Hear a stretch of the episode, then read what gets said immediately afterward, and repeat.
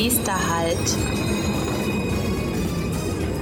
Hallo und herzlich willkommen zum Podcast der VDV Akademie. Der Podcast rund um Weiterbildung und Lernen in der Mobilitätsbranche. Nächster Halt. Frauen in der Mobilitätsbranche. Mehr Frauen, mehr Innovation. Hallo und herzlich willkommen zu unserem Podcast Nächster Halt der VDV Akademie. Ich freue mich heute riesig, Sie hier zu haben. Zu Gast ist heute Claudia Falkinger von der ÖBB, den österreichischen Bundesbahn. Hallo Claudia. Hallo Britta. Du bist Innovationsmanagerin. Genau, ich bin Innovationsmanagerin bei den ÖBB und dort verantwortlich für den Bereich Exploration, das heißt vor allem Innovationen in der Frühphase zu erkennen bzw. die Potenziale zu validieren. Du warst ja schon in super vielen Branchen unterwegs. Du hast erzählt, du warst mal in der Start-up-Szene, du hast TED-Talks mitorganisiert, du warst auch im Marketing unterwegs. Das sind jetzt aus meiner Sicht raus alles Bereiche, die relativ neu oder jung sind. Innovativ und flexibel würde ich da assoziieren. Wie hat es sich denn nach solchen Stationen in die Eisenbahnbranche verschlagen? ja, das war alles nicht so geplant und eigentlich ein glücklicher Zufall.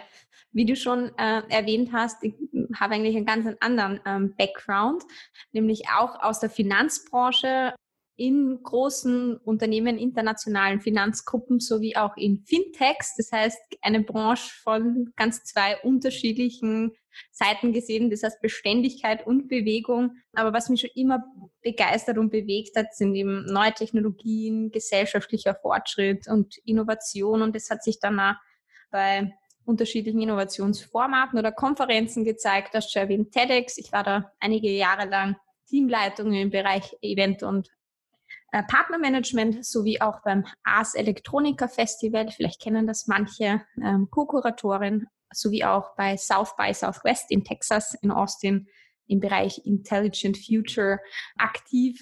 Und so bin ich durch einen glücklichen Zufall bei einer Startup-Veranstaltung auf einen jetzigen Kollegen getroffen, und dann habe ich mal bei denen im Open Innovation Lab eben am Hauptbahnhof in Wien vorbeigeschaut und dann hat das eine zum anderen geführt. Und ja, jetzt bin ich im Innovationsmanagement bei den ÖBB mittlerweile seit fast vier Jahren. Oh, krass. Und der äh, Kollege damals aus der Zukunft hat dann gesagt, du, Innovation können wir bei der ÖBB brauchen. Melde dich doch mal bei mir. Ja, die waren damals gerade im Aufbau von eben dem Open Innovation Bereich, der Strategie und Unternehmensentwicklung, ähm, konzernweit. Und das hat mich irgendwie begeistert, so, so Umfelder zu schaffen, weil mhm. genau das kannte ich immer von TEDx sozusagen, ganz neue, vor allem aus der Forschung kommen. Wie machst du das? Äh, wie übersetzt du das für unterschiedliche Bereiche, die noch nicht Mainstream sind? Und wie nimmt man Leute mit aus der Bewegung in, der, in die Bewegung, bringt sie in Bewegung. Und ja, das war eine unglaubliche Herausforderung und Chance, die ich gesehen habe, so ein, so ein großes, traditionelles Unternehmen eben mitzugestalten. Auf jeden Fall eine große Herausforderung. Du sagtest gerade schon vom TED Talk, quasi komplexe Themen vereinfachen und Leute dafür zu begeistern. Das ist also so eine der Fähigkeiten, die du mitgebracht hast oder aus deiner, aus deiner Laufbahn gelernt hast. Was sind denn noch so Skills für deine Stelle als Innovationsmanagerin? Genau, mein Background ist ja im integrierten Kommunikationsmanagement. Das hat ja per se noch nichts mit Innovation so zu tun. Mhm. Vielleicht ein bisschen aus der Marktforschung vielleicht noch, aber das gab es damals einfach noch mhm. nicht irgendwelche Innovationsausbildungen, Studien und Co. Und viel wichtiger finde ich das Mindset. Äh, Mindset einerseits zur Offenheit, Offenheit für Neues, Offenheit zu lernen, ähm, genauso wie Mut. Man muss auch mutig sein und Durchhaltevermögen. Unser Motto im Team ist, es ist möglich. Diese drei Wörter begleiten uns tagtäglich. Ich glaube, was ich immer besonders mitbringe für diese Stelle ist Kreativität und Vernetzung, aber andere Kollegin von mir ist extrem gut in Zahlen. Ein anderer mhm. Kollege ist sehr gut im Design, also im Industriedesign. Das sind ganz unterschiedliche Hintergründe, die, die man mitbringen kann für diese Stelle. Klingt mega spannend. Also ein bunter Mix aus vielen Soft Skills, die du mitbringst, aber auch so ein bisschen Fachwissen aus unterschiedlichen, die dann so ein Innovationsteam vorantreiben können. Als Innovationsmanagerin würde ich dir auch dann eine gewisse Vorstellungskraft unterstellen. Würdest du das bejahen? Gute Frage. Ich glaube, ähm, dieses Kreieren von Zukunftsszenarien, das Finden von neuen Narrativen ist sicher was sehr, sehr Wichtiges. Das Vernetzen von, von Wissen, von Möglichkeiten und das sozusagen dann auch wieder ins Jetzt zu versetzen, zu übersetzen. Auf alle Fälle, ja. Cool, dann würde ich nämlich mal ganz gerne mit dir ein kleines Gedankenexperiment machen. Und zwar ausgehend davon, dass aktuell bei der ÖBB von den Mitarbeitern etwa nur 13 Prozent Frauen sind. Keine Ausnahme. Ich glaube, das sieht ganz ähnlich in allen oder in sämtlichen Verkehrsunternehmen aus. Was glaubst du denn, welche Änderung eine höhere Frauenquote, ein höherer Frauenanteil herrufen könnte? Jetzt bei der ÖBB ganz explizit zum Beispiel.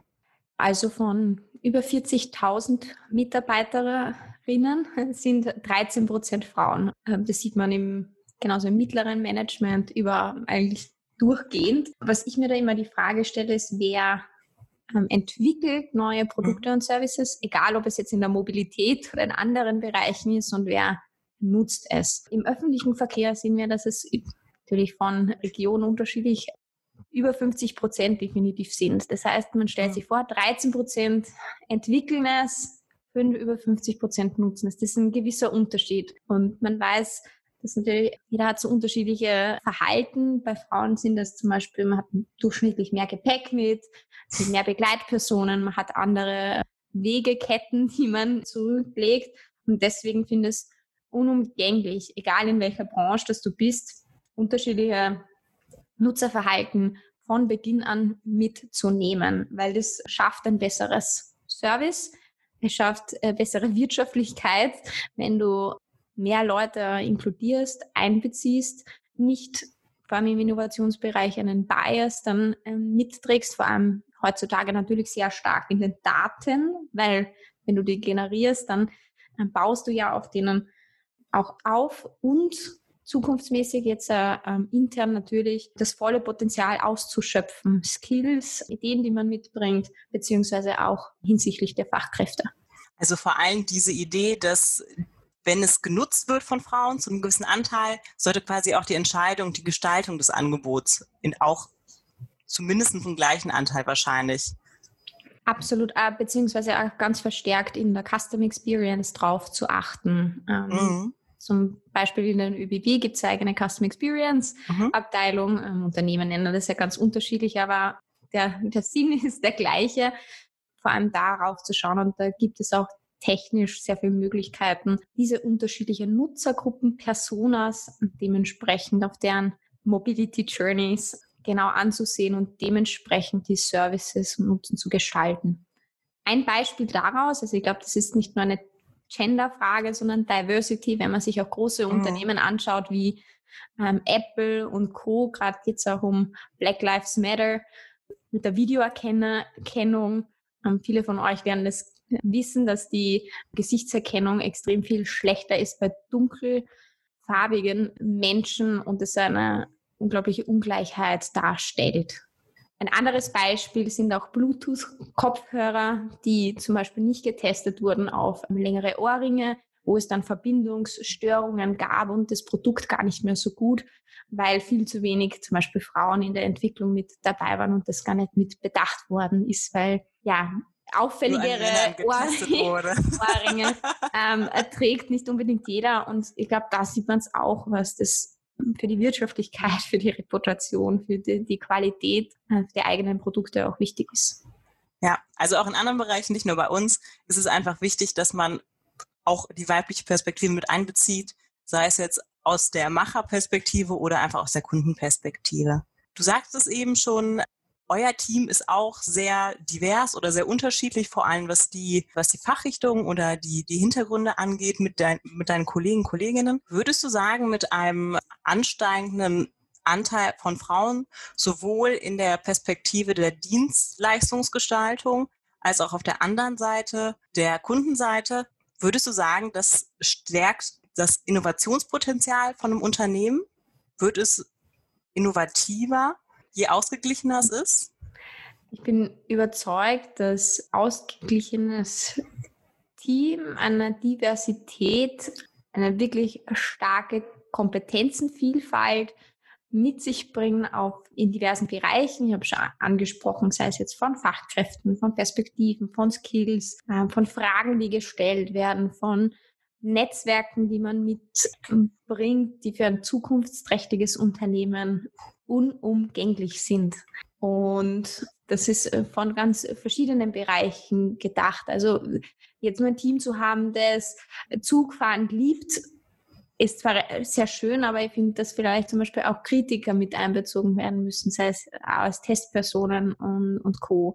Dass nicht nur alle Leute aus der Stadt zum Beispiel kommen, sondern genauso die, die ländliche Perspektive vergessen, weil man so in seiner Bubble ist. Und das ist ja auch normal so. Und, und bringt natürlich eine gewisse ja, Bekanntheit, Sicherheit mit etc. Ich glaube, zu versuchen, auch andere Leute zu verstehen, Empathie mitzubringen, ist unglaublich wichtig, eben auch in der Service- und Produktentwicklung beziehungsweise der Zukunftsgestaltung. Also nicht immer den einfachsten, vielleicht homogenen Weg gehen, sondern auch andere Perspektiven zuzulassen und ein Team möglichst unterschiedlich zu gestalten oder ein Unternehmen, um es auch zukunftsträchtig zu machen. Genau. Eine Sache dazu, natürlich ist es nicht einfach und manchmal auch nicht angenehm, andere Perspektiven zuzulassen, weil man sucht ja oft Bestätigung nach seiner eigenen Meinung. Das heißt, diese persönliche Distanz, aber das fachliche Offene zuzulassen, ist extrem wichtig und es fällt oft nicht einfach. Mhm. Ähm, aber genau das ist ein unglaubliches Skill, finde ich, den man mitbringen kann. Offen sein für andere Meinungen, für andere Ansätze, und genau das zu nutzen. Das ist ja absolut keine Geschlechterstereotype, sondern etwas, was alle Menschen mitbringen können oder sollten vielleicht, ne? Genau. Und jeder bewegt sich in seinen Mustern und das ist ganz klar, auch ich selbst erkenne das immer wieder oder bin sehr dankbar, wenn mich Leute aufmerksam machen oder man daraus lernt, weil es ist menschlich in seinen Mustern zu sein, aber ganz auch wichtig, diese zu erkennen. Da das ja hier unsere Women Mobility Podcast-Reihe ist, daher kennen wir dich ja auch. Du bist nämlich Mitbegründerin vom Women Mobility Hub in Wien. Hier ein kurzer Hinweis an die geneigten Hörer, Hörerinnen. Wenn Sie sich über das Netzwerk informieren wollen, dafür gibt es auch eine Podcast-Folge in unserer Bibliothek. Können Sie auch gerne reinhören. Zurück zu dir, Claudia. Beim Vorgespräch fiel auch der Begriff Women Not Yet in Mobility. Was für ein Netzwerk würde dir da vorschweben? Genau, schon richtig erwähnt. Also Women in Mobility als Netzwerk wurde 2015 in Deutschland gegründet und es sind mittlerweile vier Länder, also über Deutschland hinweg, auch die Schweiz, Österreich und auch äh, Großbritannien. Also es gibt jetzt auch Hubs in London, Bern, Wien, Hamburg, Berlin etc. Und dieses Jahr haben wir das auch in, in Österreich gestartet, weil das einfach unglaublich wichtig ist. Also auch noch im Jahr 2020, wo das Ziel einfach ist, die Sichtbarkeit von Frauen zu erhöhen, beziehungsweise von den Projekten, beziehungsweise auch die Anzahl der Frauen in der Mobilitätsbranche zu steigern. Im ersten Schritt haben wir sozusagen dieses Hub in Wien gegründet und es werden auch noch weitere in Österreich folgen, was ich jetzt schon sagen kann. Und der zweite Schritt, sozusagen nach dem Zusammenfinden der, der Personen, geht es jetzt auch darum, wenn man die Anzahl steigern will, dann muss man auch Leute reinbringen, die noch nicht in der Branche sind. Und um das geht's in der Vision um, Women Not Yet in Mobility, sozusagen wirklich Lust auf die Branche zu machen, auf die Fragestellungen, auf die Themen. Und da sind wir aktuell dabei vom Women in Mobility Hub hier in Wien, neue Formate zu kreieren, zu gestalten, zum Beispiel mit den Wiener Linien gemeinsam und die Mobilitätsbranche näher zu bringen, in die Zukunft zu schauen. Wir sind da auch sehr aktiv an der Suche, auf der Suche nach Zukunftsdenkerinnen, Pionierinnen, die wir dort gerne mit einbeziehen werden. Dieses Jahr konnte es leider nicht mehr stattfinden, aber wir sind zuversichtlich, dass es im Frühjahr 2021 stattfinden wird. Also bitte unbedingt melden, wenn es super zukunftsträchtige und spannende Themen gibt, die man da unbedingt mit einbeziehen soll. Okay, also hier ein Live-Aufruf, wenn Sie spannende Projekte, spannende Frauen, spannende Persönlichkeiten kennen, die Sie vorschlagen könnten für so und für dieses Projekt, was Claudia Falkinger sucht, dann können Sie sich gerne wenden an wien at womenimmobility.org oder podcast at vdv-akademie.de. Jetzt haben wir ja eben so ein bisschen darüber gesprochen, was Frauen für einen Mehrwert für die Branche mitbringen können. Jetzt würde ich gerne mal andersrum fragen, weil du ja jetzt auch gerne mit deinem neuen Projekt dann Frauen anlocken möchtest für die Branche. Was kann denn die Branche für Frauen tun? Also was würdest du sagen, was sind Gründe, warum Frauen in die Verkehrsbranche einsteigen sollen? Ich habe letztens einen, ein tolles Zitat gehört, nämlich Women are over-mentored and under-sponsored. Und, das hat, hat mich echt zum Denken gebracht. Es, es gibt unglaublich viele sozusagen auch, auch Programme, die das fördern, Mentoring-Programme, wo ich auch selbst Teil dazu bin. Dabei geht es aber viel weniger darum zu sagen, liebe Frauen, ihr müsst es jetzt noch lernen, wie man bitte das ähm, leitet oder wie man, wie man da irgendwie aktiv wird. Für mich geht es dort viel mehr einerseits das Netzwerk zu stärken, sichtbar zu werden, und Sponsoren zu finden. Ich sehe mich selbst nicht als Mentee oder unbedingt als Mentor, wenn ich da tätig bin, sondern vielmehr als Sponsor. Also das kann ich einfach nur bekräftigen. Egal, ob Frau oder Mann, seien wir Sponsoren füreinander, treten wir ein, erheben wir das Wort, nehmen wir die Leute mit. Und das finde ich unglaublich wichtig, nicht zu sagen, naja, jetzt ähm, noch abwarten und lernen und so weiter, sondern tun und es aktiv angehen, sichtbar machen und äh, den Nutzen und die Notwendigkeit für Diversität im, in der Mobilität ähm, zu heben. Egal ob jetzt öffentlicher Verkehr oder Individualverkehr und welche Branche auch immer, aber dieses Sponsorship finde ich extrem wichtig. Was würdest du Frauen sagen als Gründe, warum sie in die Mobilitätsbranche kommen? Angesichts der recht niedrigen Mitarbeiterinnenzahlen scheint es ja eine eher unattraktive Branche für Frauen zu sein. Was würdest du also unentschlossenen Frauen sagen, warum die Mobilitätsbranche genau das Richtige für sie ist? Ich würde gar nicht so viel auf diese Zahlen eingehen, sondern vielmehr auf die inhaltlichen spannenden Herausforderungen und Themen mhm. und Themenfelder. Es ist ein Bereich, Mobilität hat in allen unseren Lebenslagen einen Anhalt. Sei es, äh, mir wird, sei es jetzt ein Lieferdienst, was zugestellt oder wie komme ich in die Arbeit, wie komme ich in den Urlaub. Jeder kann sich mit dem Thema Mobilität auseinandersetzen. So ist auch die Breite dieses Spektrums. Man kann eigentlich tagtäglich was Neues lernen in, in diesem Bereich. Und es ist einfach ein gesellschaftlich relevanter Bereich, vor allem wenn man es jetzt anschaut rund um Klimaschutz etc., wie essentiell der Bereich Mobilität ist. Und das ist auch was unglaublich Spannendes, so gesellschaftlich wirtschaftlich, was auch immer dahinter steckt, es hat irgendwie immer Anklang und das fasziniert mich einfach tagtäglich wieder, das neu zu denken, neu zu gestalten, mit so weiterzuentwickeln. Und ich glaube, das ist echt ein Bereich, egal aus welchem Hintergrund man jetzt kommt, sei es aus der Soziologie, aus dem, aus dem rechtlichen, Raumplanung, was es auch immer ist, gibt es da echt spannende Bereiche und Handlungsfelder, in denen man sich einbringen kann ein brennendes Plädoyer für unsere Mobilitätsbranche. Vielen Dank, Claudia. Das macht auf jeden Fall Lust, bei uns zu arbeiten und die Vielfältigkeit schätzen zu lernen. Für Männlein und Weiblein würde ich am Ende noch hinzufügen. Vielen Dank, dass du heute da warst. Es war mir eine Freude, mit dir zu sprechen und bis bald. Vielen Dank für die Einladung. Hat unglaublich viel Spaß gemacht und bis bald. Bei Fragen und Anmerkungen sind wir unter podcast.vdv-akademie.de erreichbar.